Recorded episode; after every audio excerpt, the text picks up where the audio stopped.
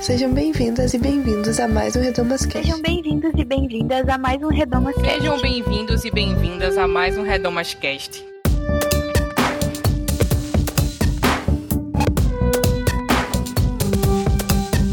Sejam bem-vindas e bem-vindos a mais um Redomas Cast. Esse espaço para tratar sobre assuntos femininos não só para as mulheres, mas para os homens também. Eu sou Luciana Santos e no episódio de hoje vamos falar sobre atitude acessível. E para falar sobre esse tema, eu convidei duas mulheres maravilhosas para estar comigo, a Laís da Andréia e a Carla Mello, e elas compartilharam um pouco sobre a vida delas, sobre a questão da mulher com deficiência e também como sermos mais acessíveis como pessoas. Queria aproveitar e já agradecer as meninas por terem aceitado o convite. Muito obrigada, meninas. Espero que gostem do episódio. E quem está ouvindo agora, comenta, compartilha, aproveita e aprende um pouco porque eu aprendi demais demais com essas meninas nesse episódio. Aproveito e deixo para vocês as nossas redes sociais também. Nosso Facebook Projeto Redomas, nosso Twitter Projeto Redomas, nosso YouTube, sim, agora nossos podcasts também estão saindo no YouTube com legenda. Só é procurar lá youtube.com/barra Projeto Redomas. Nosso Instagram, arroba Projeto Redomas. E o nosso site, projetoredomas.com. Bom, vamos deixar de conversa e vamos logo pro episódio que ficou muito bacana.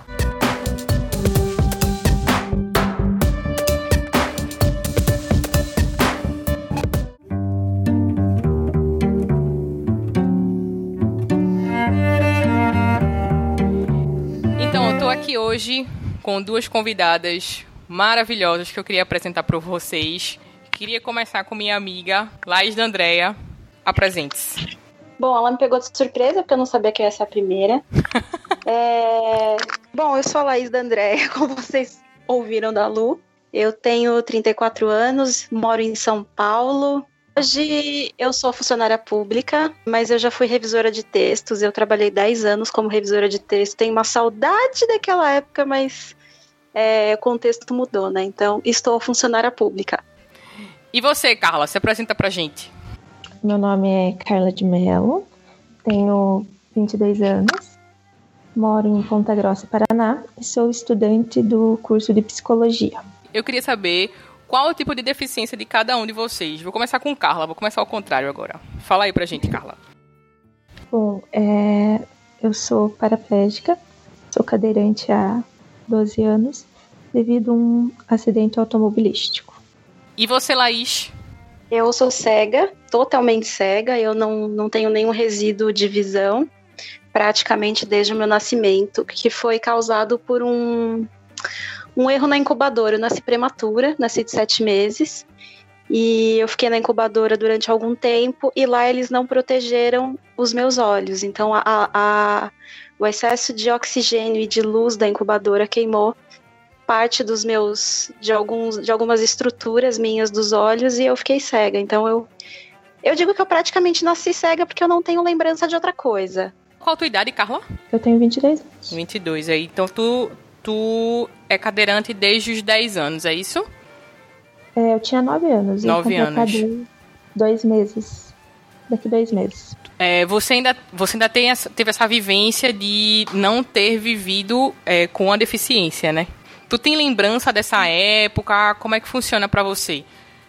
Não, eu falo que para mim eu nunca andei, porque é, eu não sei. Não sei e não lembro como é esse processo de andar, ter sensibilidade, ter a movimentação. Porque é uma coisa que a minha cabeça, ela realmente ela bloqueou isso. Uhum. Entendi. Então, assim, na, na sua memória, você não se lembra de viver sem a cadeira de rodas? Não, não consigo lembrar.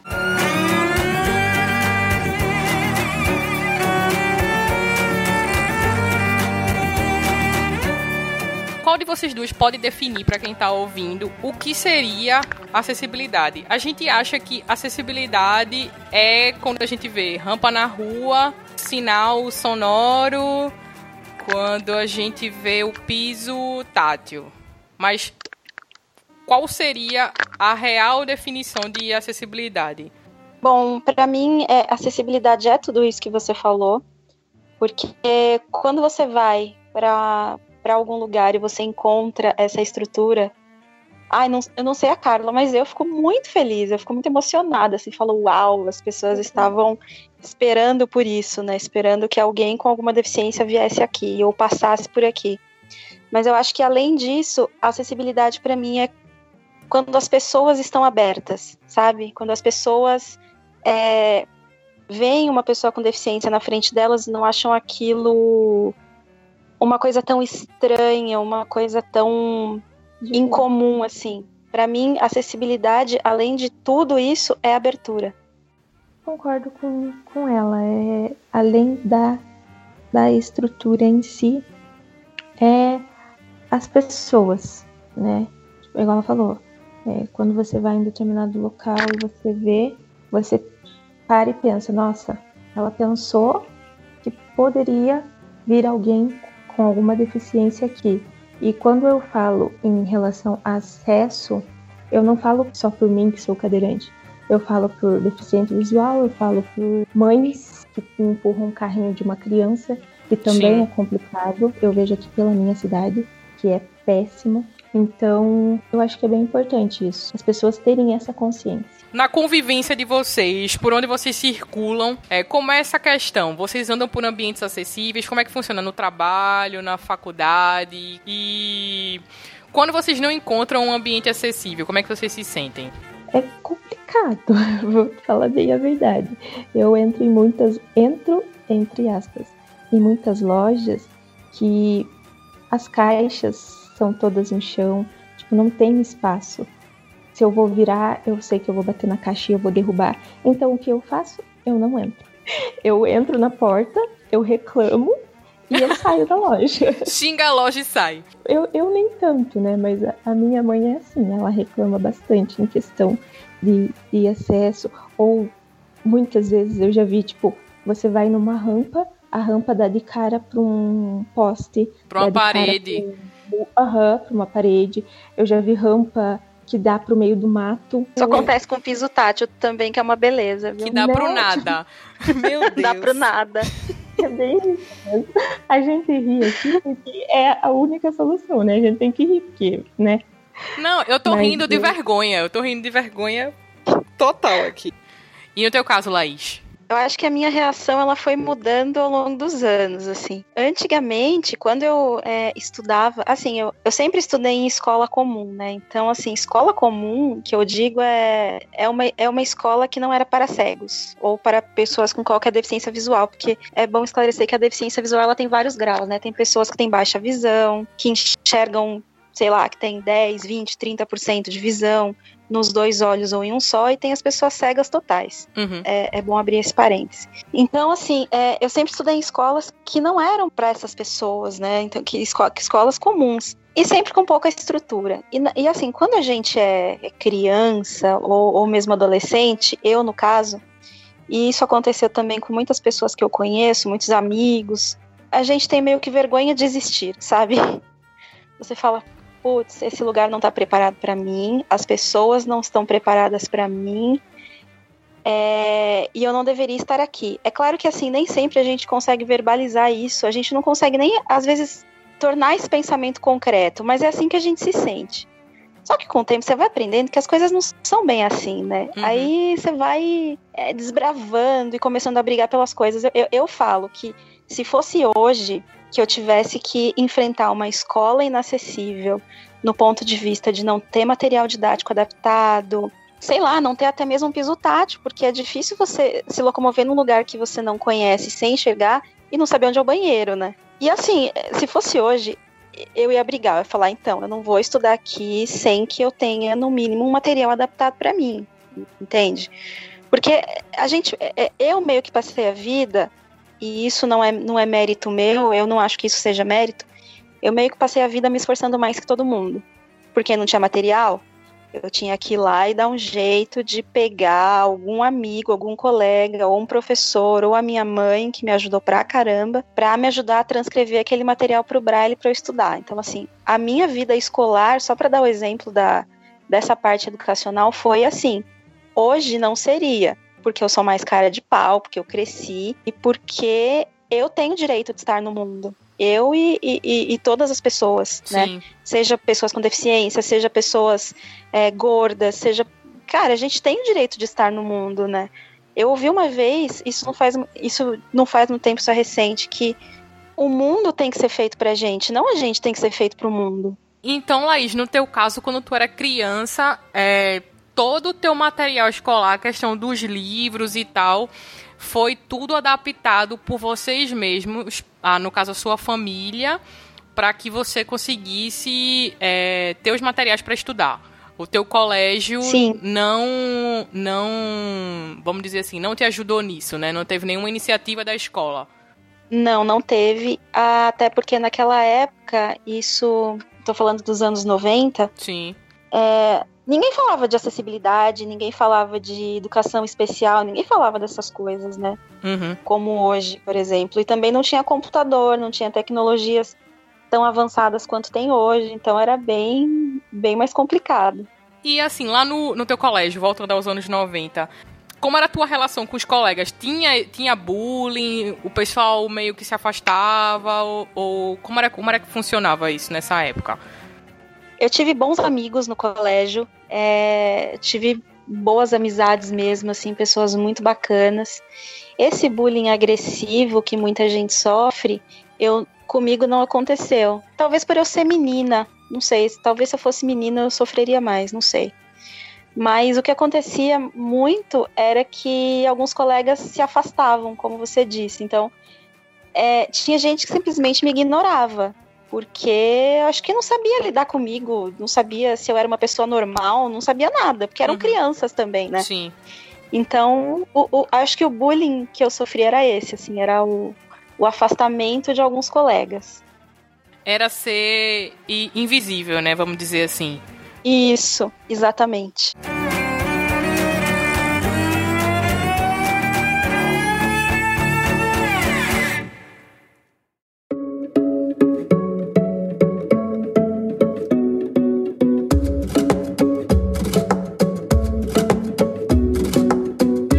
Você, Carla? Você que pegou meio metade da tua infância, adolescência, como era que era para você essa questão de acessibilidade no teu colégio, teus amigos, tal, como como foi para você? Graças a Deus para mim isso é, sempre foi muito tranquilo. É, é, logo que eu sofri o acidente, como foi final do ano, então eu já tinha passado e, e logo que começou o ano letivo eu já comecei. E sempre que eu parava por conta das minhas cirurgias, eu não perdia o ano, porque eu sempre me empenhava para conseguir manter. E em relação ao acesso, é, tinha rampas, na faculdade também tem, pessoas para que me ajudam e me ajudaram. Então sempre foi muito tranquilo, eu nunca fiquei é, desamparada, eu nunca sofri bullying não que eu tenha sentido que fosse um bullying direto. Uhum. Eu nunca senti isso, até porque eu não permito isso, porque antes das pessoas virem brincar, eu mesma brinco com a minha limitação. Uhum.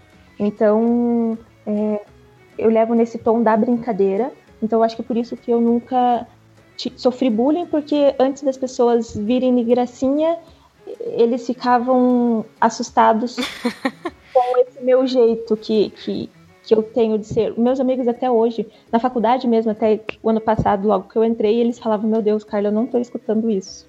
Então eu nunca. eu nunca. Nunca sofri, assim, tipo, nem em relação a, a não ter carteira. O ano passado, no começo da faculdade, lógico que, tipo, demorou ali uns dias, acho que uma semana, até eles trazerem uma, uma carteira maior que estava no, no prédio, no outro prédio da faculdade. Então, até eles arrumarem, reformarem, limparem para colocar para mim. Mas eu também, tipo, me viro. Uhum. Então, foi, é, bem, é bem tranquilo para mim. Entendi. Mas tu corresse atrás da, da carteira lá ou, ou, eles viram a necessidade e eles mesmos é, resolveram No primeiro dia de aula, o meu coordenador, ele me levou até a sala e falou que ia providenciar a, a carteira. E daí todo dia eu ficava pegando no pé dele, nessa uma semana. Eu com ele, falava, eu tô esperando minha carteira. Daí ele olhava, mas você tá aqui, tá, né, Carla? Eu falei, ué, eu quero minha carteira, eu tenho direito. Daí, uma semana depois, eu cheguei lá na sala, a carteira tava lá. Aí, falei, agora sim. Ô, Laís, e lá no teu trabalho, no teu trabalho novo agora, que já que você tá como servidora pública e tal, é tranquilo, é de boa, o pessoal te trata bem? Como é as questões já da acessibilidade para você?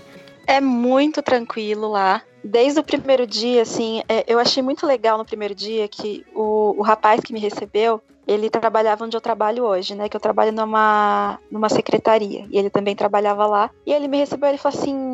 Aí ele ficou me olhando assim, meio que pensando, e agora, né? Aí ele falou assim: ai, vem cá que eu vou te mostrar o prédio. Aí ele já foi, me mostrou onde era tudo, sabe? E eu achei uma atitude tão bacana, apesar de, ter, de ser tão simples, porque nem todo mundo teria essa atitude, entendeu? Sim. Então eu, eu acho que isso é uma, é uma atitude acessível, porque ele pegou e falou: vem cá, deixa eu te mostrar. E talvez ele nem saiba disso, mas ele naquele dia ele reforçou muito a minha autonomia. O fato de não ter que depender de ninguém pra ir de, de um canto pro outro, pra ir pro refeitório, ir pra uma sala, ir pra outra. Pra mim isso foi muito importante, me marcou. E depois dele vieram outras pessoas e, e, assim, o pessoal me trata normalmente, sem dramas e e, poxa, o pessoal me vê como, como uma pessoa igual a ele, sabe? E quando eu preciso de alguma coisa, que algum documento, que gente, servidor público mexe com papel, é o que mais a gente faz é mexer com papel na vida.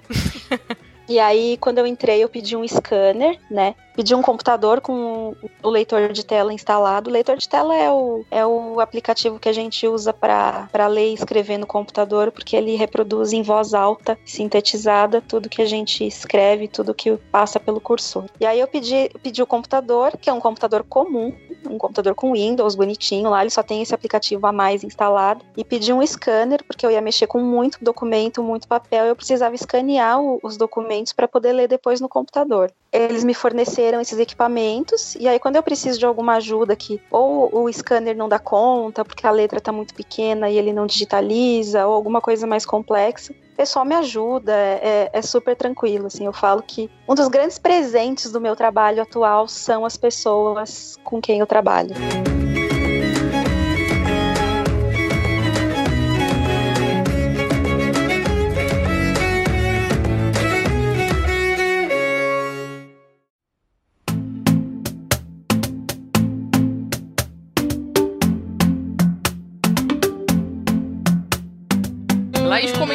Pouco no bloco passado sobre a questão das pessoas, né? Como é que elas influenciaram e influenciam na questão da atitude acessível, não só dos ambientes serem acessíveis, mas também das pessoas serem abertas a conviver com vocês de forma igual. E eu queria saber de vocês, meninas, como é que é para vocês quando vocês estão num ambiente que foi completamente planejado para vocês, tem tudo que vocês precisam em termos de acessibilidade, mas que mesmo assim vocês se sentem como estranhas no ninho, se sentem diferentes naquele ambiente. É, é estranho, assim. É... Eu não passei por muitas situações assim, mas às vezes o, o, lugar está planejado. Eu vou falar do ponto de vista da deficiência visual, que é minha intimidade é com ela. então, é, vamos supor, tem um piso tátil bonitinho, é, tem sinalização em braille, só que, vamos supor, as pessoas não foram bem treinadas. Então, assim, é esquisito, porque eu vou, eu vou dar um exemplo de um, de um centro cultural que eu fui uma vez aqui em São Paulo, que eles estão começando a, a, colocar acessibilidade nas exposições. Então tem lá é, todos os materiais com libras para os surdos. E na entrada tem um mapa que a gente chama de mapa tátil, que é assim, é uma réplica do lugar. Não é, não é em 3D, não, tá? É um mapa mesmo, só que é um mapa em relevo. Uhum uma réplica do espaço, para a gente poder se localizar no espaço teoricamente. Então tem lá as legendas, tem lá os traços do mapa, tem tudo bonitinho.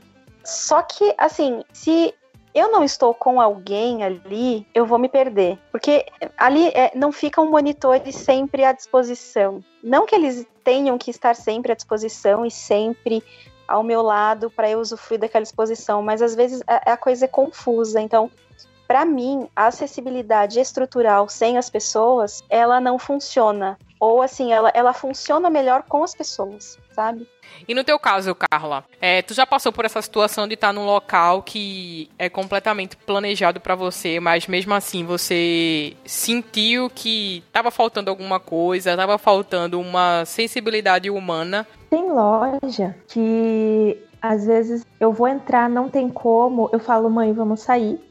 As pessoas não. As pessoas falam não, que não é para mim sair, que elas dão um jeito, elas começam a empurrar a caixa e, e desmontar tudo que tem direito e que não tem, e dão um jeito.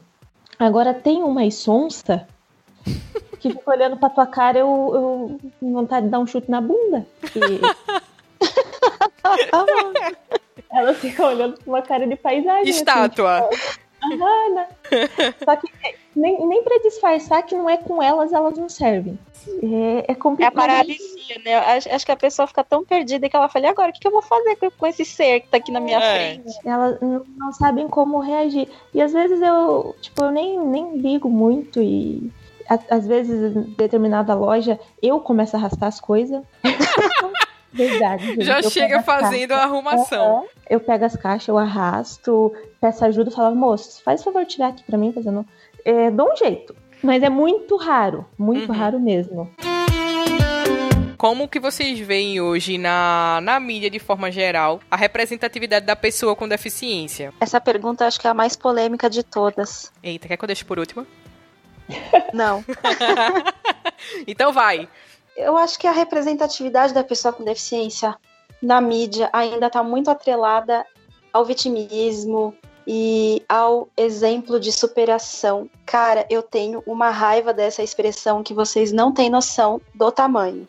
Essa coisa de exemplo de superação, eu, eu costumo dizer assim que eu não sei como a Carla pensa, mas assim, eu, eu não me acho um exemplo de superação só porque eu saio da minha casa todos os dias com a minha bengala roxa. Sim, a minha bengala é roxa. Maravilhoso. Pra trabalhar sabe? Mas eu, talvez eu seja um exemplo de superação porque eu consegui concluir uma faculdade, sei lá, porque eu consigo trabalhar. Mas até aí tem milhões de pessoas com e sem deficiência que, sob esse ponto de vista, são um exemplo de superação. Todo mundo que, sei lá, trabalha no centro e mora na periferia e vai e volta de ônibus para o trabalho, do trabalho para casa, de casa para o trabalho, essa galera também é um exemplo de superação. Então, assim, não é porque eu, eu faço as minhas coisas e, e eu tenho a minha vida e eu não enxergo que eu sou mais exemplo do que as outras pessoas sabe? E eu acho que a mídia ainda reforça muito isso, como se fosse uma coisa muito extraordinária, uma pessoa com deficiência fazer qualquer coisa. Às vezes é mesmo, tem uns caras que faz acrobacia, que faz uns negócios que eu não faço, mas enfim, aí. Mas aí ninguém faz, é... né? É, mas aí ninguém faz. E, e, assim, eu acho que tem esse lado da, da mídia se aproveitar disso pro lado ruim. Tem exceções, tá? Eu já vi reportagens muito bem feitas, muito bem exploradas. Não vou dizer que todo mundo está fazendo errado, não é isso. E por outro lado, eu acho que as próprias pessoas com deficiência, às vezes, se aproveitam disso para aparecer na TV ou para aparecer no jornal. Então, para mim, é uma coisa que, que, que, que avançou muito pouco sabe? Em relação à representatividade, eu concordo com a Laís. Eu acho que ainda falta muito, em pleno século XXI, tá, essa representatividade está escassa. E em relação à superação, todo mundo, não tem uma pessoa que não me conheça, que não seja meu amigo ou família, fale, sou uma pessoa que eles têm como exemplo na vida, uma pessoa que superou tudo, todos os obstáculos. Então, eu não não ligo muito, em parte, porque eu falo que eu sou uma pessoa qualquer. É, uma pessoa comum, sou uma pessoa normal e porém eu fico feliz quando a pessoa fala, ai, é, depois de, de eu ver você, depois de eu escutar você, você me ajudou em algo, você fez eu mudar minha visão, mudar meus pensamentos. Eu fico feliz em saber que eu estou ajudando de alguma forma. E quando eles falam que eu sou sou, eles me veem como uma pessoa que superou, é pelo fato de eu ter passado por tudo que eu passei, por ter quase 13 anos de lesão, por ter passado por 15 cirurgias, por ter morrido várias vezes da minha mãe me entregar e eu ter voltado, por eu por meu médico olhar no meu olho e falar que ele me mandou para UTI, sabendo que eu não ia voltar e hoje eu tô aqui. Então, quando eles falam em relação à superação, é, eu ligo a questão de não desistir da vida e de não desistir daquilo que eu quero.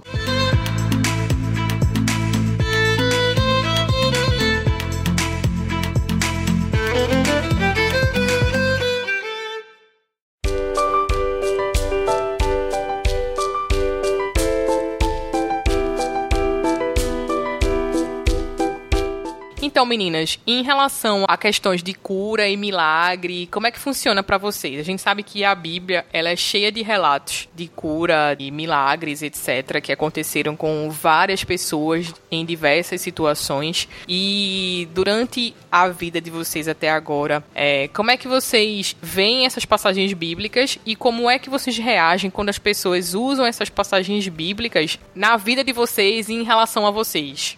Eu sou uma pessoa que acredita em Deus e acredita em milagres, até porque já passei por alguns.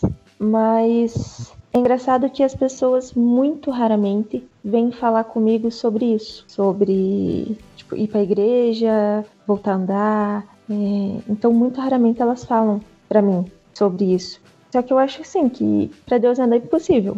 Então, se for da vontade dele que eu volte a andar, eu vou voltar a andar. Se não for, vou seguir minha vida lindamente do jeito que eu sou. E é engraçado que uma vez eu estava conversando com uma amiga e ela perguntou: "Você pede para Deus para você voltar a andar?" Eu falo: "Não, nunca pedi. Nunca pedi para Deus me devolver é, os meus passos. Isso nunca. Ela falou: ah, deve ser por isso então que, que você não, não, não voltou a andar ainda. Eu dei risada dela, mas é, sei lá, para mim parece que a cadeira de rodas realmente são minhas pernas. Eu não consigo me ver andando. Eu não sonho comigo andando. Todas as minhas amigas, se elas falam assim, Carla, sonhei com você, eu não preciso nem perguntar porque eu vou estar andando no sonho dela. Só que comigo não, não, não é assim, não, não funciona. Uhum. É, eu concordo muito com a Carla na, nos pontos que ela colocou. E começando do final, eu também não me imagino enxergando. Eu acho que seria tudo muito diferente. Eu não vou dizer que seria melhor ou seria pior, porque eu não sei, mas seria diferente. Uhum. É, esse, esse, essa história de das pessoas abordarem e, e, falarem da que nós somos uma oportunidade de cura, né? Aquela coisa de nossa, eu vou, vou lá evangelizar essa pessoa porque ela vai ser a pessoa que vai ser curada. É, isso acontece muito com, com cegos na rua. Isso acontece muito. Assim, você anda pelo centro de São Paulo, vai ter alguém atrás de você dando folhetinho, pedindo assim, falando assim, ai, fala para fulano ler para você, vai lá na igreja para você ser curada, não sei o quê. E assim, já aconteceu comigo de, de eu pegar táxi e o motorista assim, ai, você tem fé? Aí eu, ai meu Deus, vai começar. Aí ele começa a falar e começa, não, porque Jesus vai te curar e não sei o quê. Só que para mim, assim como para Carla, isso não é uma questão eu tô vivendo muito bem, é, eu faço as minhas coisas e, e, e, honestamente, assim, eu não sinto falta de ser curada. Então, eu até postei isso no Twitter outro dia. É, a espiritualidade das pessoas com deficiência, ela vai além de ser curada. Não é porque a pessoa tem uma deficiência que ela necessariamente quer andar ou quer enxergar. Ela vive de uma forma que às vezes você nem imagina, mas ela tá lá vivendo e nem liga para isso. Sim sabe? Sei lá, eu acho que isso acontece e isso tem que ser tratado com muito cuidado. Vou explicar por quê. É, vamos supor que você, com toda a sua fé fervorosa e todas as suas boas intenções, encontra na rua uma pessoa, sei lá, um, um paraplégico. E aí você diz para ele assim, ah, é porque Jesus vai te curar e não sei o quê. E você não sabe o contexto daquela pessoa. Às vezes a pessoa, ela, sei lá, sofreu um acidente recente, não anda mais, ou levou um tiro e, está um mês sem andar. E às vezes você pode colocar milhões de esperanças no coração de alguém e às vezes aquilo não acontecer. Sim, verdade. Não estou dizendo que milagres não existem. Eu, eu, quem sou eu para duvidar de milagres? Quem sou eu para não acreditar em milagres? Eu acho que o universo é muito grande e tem coisa que a gente não entende, tem coisa que acontece e, e faria a gente ficar de boca aberta se a gente visse, mas às vezes pode não acontecer, né? Então você está colocando esperanças naquela pessoa e às vezes aquela pessoa vai se frustrar e, e vai entrar numa depressão, enfim. A gente não sabe, então eu acho que tem, a gente tem que ser muito sensível a essas coisas. Sim. Principalmente quando você é criança. Sabe, a gente às vezes fica nessa vontade de curar e não sei o que e tal. E a gente esquece quem tá do outro lado. A gente esquece que ali, antes de ser um objeto de cura e de milagre, de contar a vitória no púlpito da igreja lá na frente, é uma pessoa, sabe? Eu acho que isso ainda não ficou muito claro ainda para algumas pessoas que são um pouco ansiosas em relação a isso.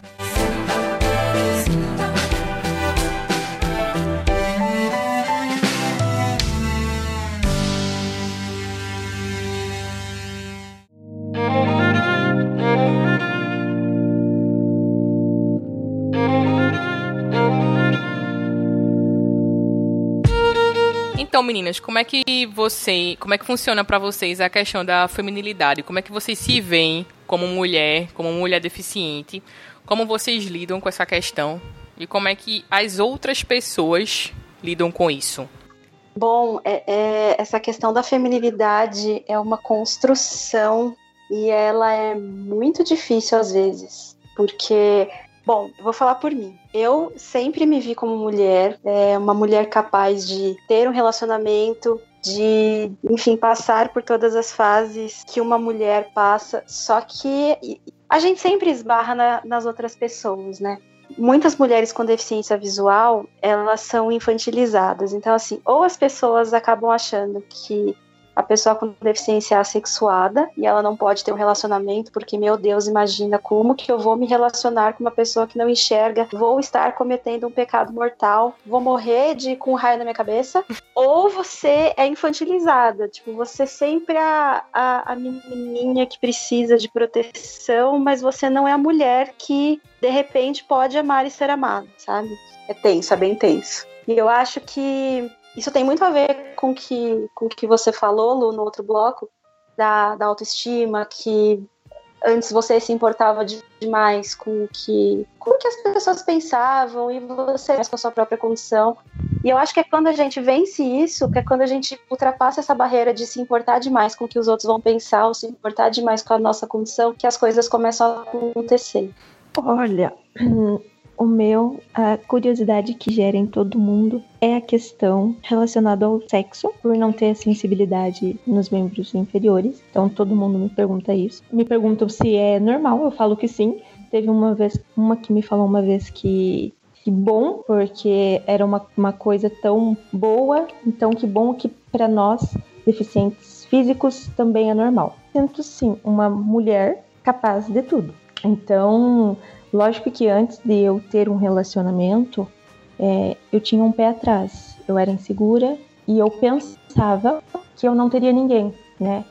Como que, que alguém ia se interessar por mim, como que alguém ia se apaixonar por mim. Depois que eu tive relacionamentos, eu vi que isso não, não tem nada a ver. Isso não, não é diferente. E quando eu questionei, a pessoa falou para mim que ela falou, ela falou assim para mim que se eu fosse uma pessoa que andasse, ela não teria se interessado e não teria me pedido em namoro. Então, tipo, depois disso eu fiquei meio sem reação, por, porque eu realmente não esperava que fosse assim. Talvez pela minha insegurança e por meu medo.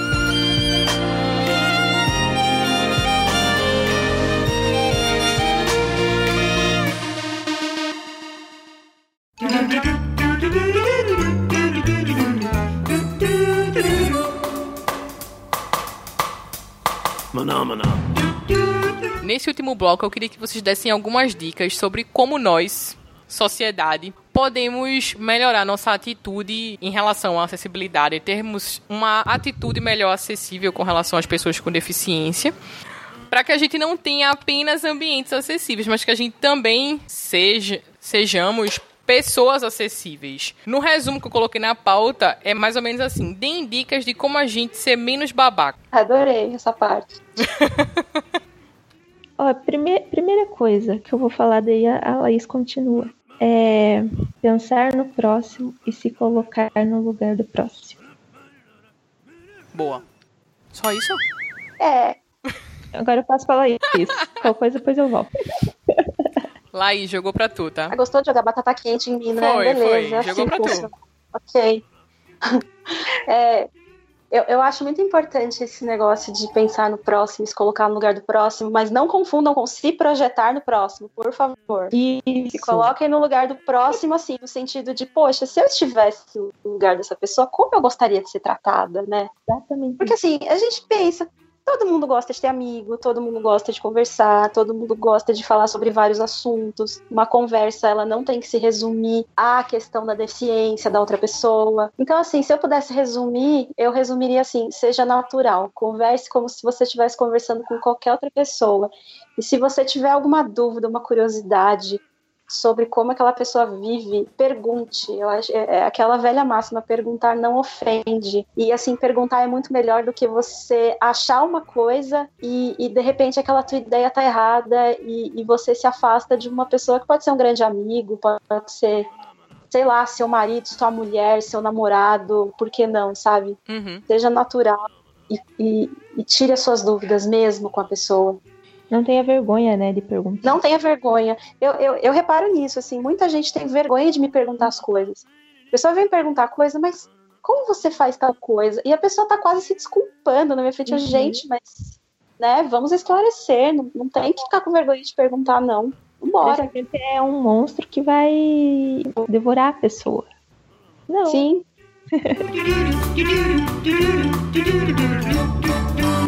Agora eu vou falar, tá? Eu vou me defender. Mas às vezes a gente, nós mesmos, a gente cria esse tabu. A gente fica, ai meu Deus, será que. Até no começo eu fiquei meio assim, porque eu não conhecia a Carla direito. A gente ainda não tinha conversado muito.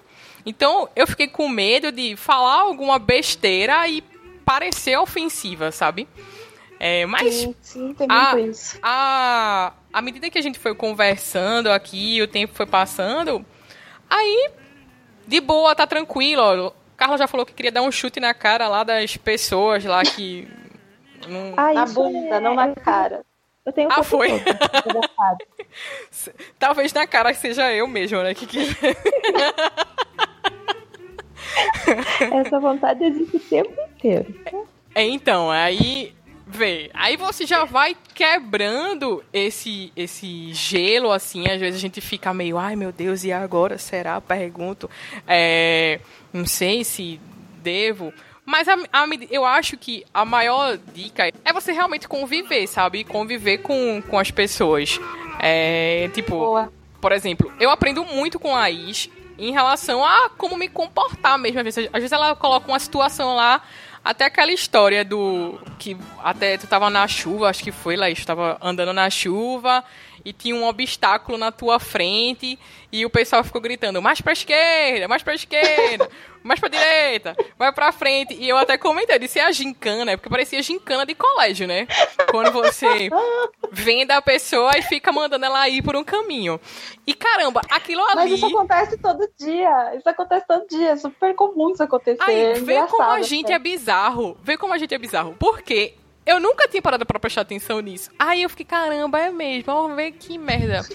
E hoje, depois disso, eu passei a prestar atenção nesse tipo de coisa. Então, quando a gente convive mesmo com a, com a pessoa, isso é com qualquer pessoa, né? Isso não é na vida. Quando a gente convive com, com a pessoa, a gente começa a perceber coisas que a gente antes não percebia. Até um dia desse, a, a minha irmã estava comentando, ela estava no trânsito e tem uma, um trecho aqui que tem uma rampinha de acesso para cadeirante e tal que tem a faixa de pedestre, que, e tem um semáforo. Tem, mais na frente é o semáforo. No meio é a faixa, mais na frente é o semáforo. E na hora ali do trânsito, ela pá, parou em cima da faixa. Sem perceber, né? Porque ela estava prestando atenção no semáforo. Quando ela viu, tinha uma menina cadeirante na calçada tentando atravessar a rua. E ela não conseguia atravessar a rua porque a minha irmã estava com o carro parado em cima da faixa. Aí ela disse que ficou morta de vergonha, porque disse, meu Deus, porque ela não conseguia tirar o carro da frente para a menina passar. A menina ia ter que esperar outro semáforo até ela sair da frente, né, do, de cima da faixa. E, tipo, a cadeira de roda não é como a gente tá andando, que a gente vai se desviando assim e vai passando no meio dos carros, né?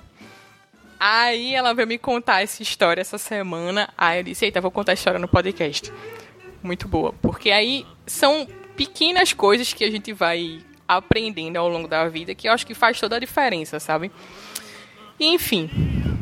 É isso. Deixa queria... eu só abrir um, um parênteses aqui que você falou Pode nessa abrir. relação de, da sua irmã parar sem querer em, em cima da faixa. É, aqui, pelo menos, né, em Ponta Grossa, as pessoas não respeitam as vagas para deficiente. Nossa. Isso me tira do sério. Porque não tem. E as que tem, os abençoados, para não xingar, usam. Então, é, quando a gente vê que eles estão na vaga e não tem ninguém no carro, a gente escreve um bilhete, eu e minha mãe, e uhum. deixamos no carro. Ou quando tem, que foi o que aconteceu há um pouco tempo atrás, a gente estava andando e a gente já tinha dado umas 10 voltas no centro e não achava nenhum lugar para estacionar. Achamos um do cadeirante, tinha uma infeliz estacionando. Mas foi o prazo dela estacionar, a minha mãe parou o carro do lado e falou para ela se retirar da vaga. Ela ficou cuspindo fogo, mas saiu. Então, é, tipo, as pessoas não têm. Aí as pessoas, algumas pessoas falam assim, ai, mas é rapidinho. E daí? Não é tua vaga. se todo mundo, se todo mundo pensar um pouco na pessoa com deficiência, que às vezes o, a, a vaga está num, num local já mais estratégico para a pessoa sair, para facilitar, e, e uma pessoa que consegue andar, né, que tem uma maior facilidade de locomoção, às vezes pode parar num, num lugar mais distante. Se eles pensarem um pouquinho no próximo, isso já, já mudaria muita coisa. Sim, com certeza. E é, às vezes a gente também reclama muito é que, ah, para que esse tanto de vaga para deficiente? Tem 20 vagas para deficiente. Não vai chegar 20 deficientes aqui hoje. E assim, uhum. que me importa, né? O que, que eu tenho a ver com isso? É, se tem 20, se tem 10, se tem 30, se tem 50, eu acho que é obrigação mesmo a gente respeitar e, enfim, até porque, feito você falou, é, a vaga ela fica estrategicamente naquele local que é mais perto da porta, que é perto da rampa, que é, enfim, justamente para facilitar as coisas para vocês. Às vezes a gente só pensa que, ah, eu vou aqui, mas nesses cinco minutos não é possível que vai chegar alguém que vai usar. Oi? Chega. Não, e assim, é, as pessoas têm essa ideia de, ah, mas tem 20 vagas para deficiente aqui, mas para quê? Cadê esse povo? As pessoas, é, é, por inúmeras razões, elas têm muita dificuldade de sair de casa, porque se você não tem acesso, se você não tem uma vaga para estacionar o seu carro, se você não tem uma rampa para andar com a sua cadeira, como é que você vai sair de casa? Exatamente. Exatamente. Entendeu? Então, tem que ter vaga sim, tem que ter rampa sim, tem que ter tudo sim, porque eu repito o que eu falei no começo, todo mundo tem o direito de estar no mundo. Exatamente isso. É isso, gente. Vamos deixar de ser babaca. Vamos. É...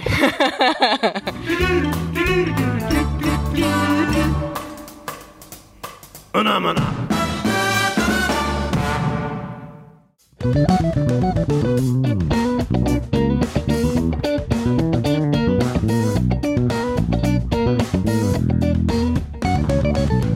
chegando ao bloco final. Queria muito agradecer a vocês por terem topado gravar comigo hoje. Foi sensacional esse podcast. Aprendi demais com vocês. Queria pedir que vocês deixassem suas considerações finais, beijos, abraços e uma dica de uma coisa pra gente ler, ouvir, assistir, etc, que tem a ver ou não com o tema. Fica a critério de vocês.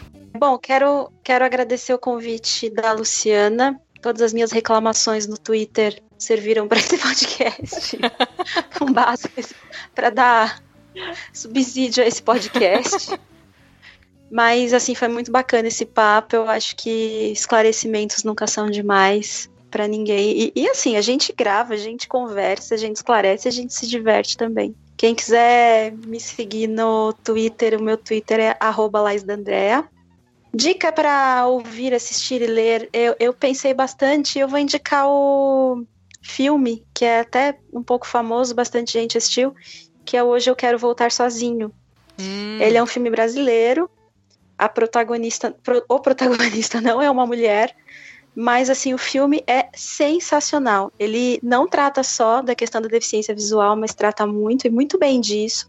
O protagonista é um adolescente com deficiência visual e o filme fala muito dessas questões da superproteção, é, do bullying até que a gente tocou um pouco no assunto, mas no filme esse assunto é mais forte e das descobertas dele enquanto adolescente. Enfim, eu achei um filmaço, então assistam. Hoje eu quero voltar sozinho. E é isso. Show de bola. E você, Carla? Eu quero agradecer o convite de vocês, dando essa oportunidade para a gente esclarecer algumas coisas. Sempre é bom. Redes sociais Facebook, Carla Melo, e o meu Twitter, que é arroba Carlinha com dois L's underline. E olha, filme.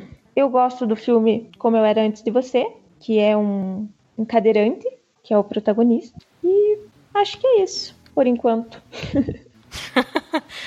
por enquanto mesmo. Vamos, vamos repetir em breve essa parceria. Aceito.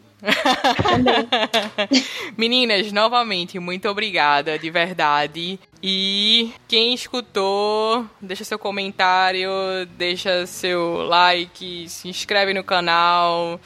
É isso. Beijo, tchau. Beijo, tchau. Beijo, tchau. Até a próxima.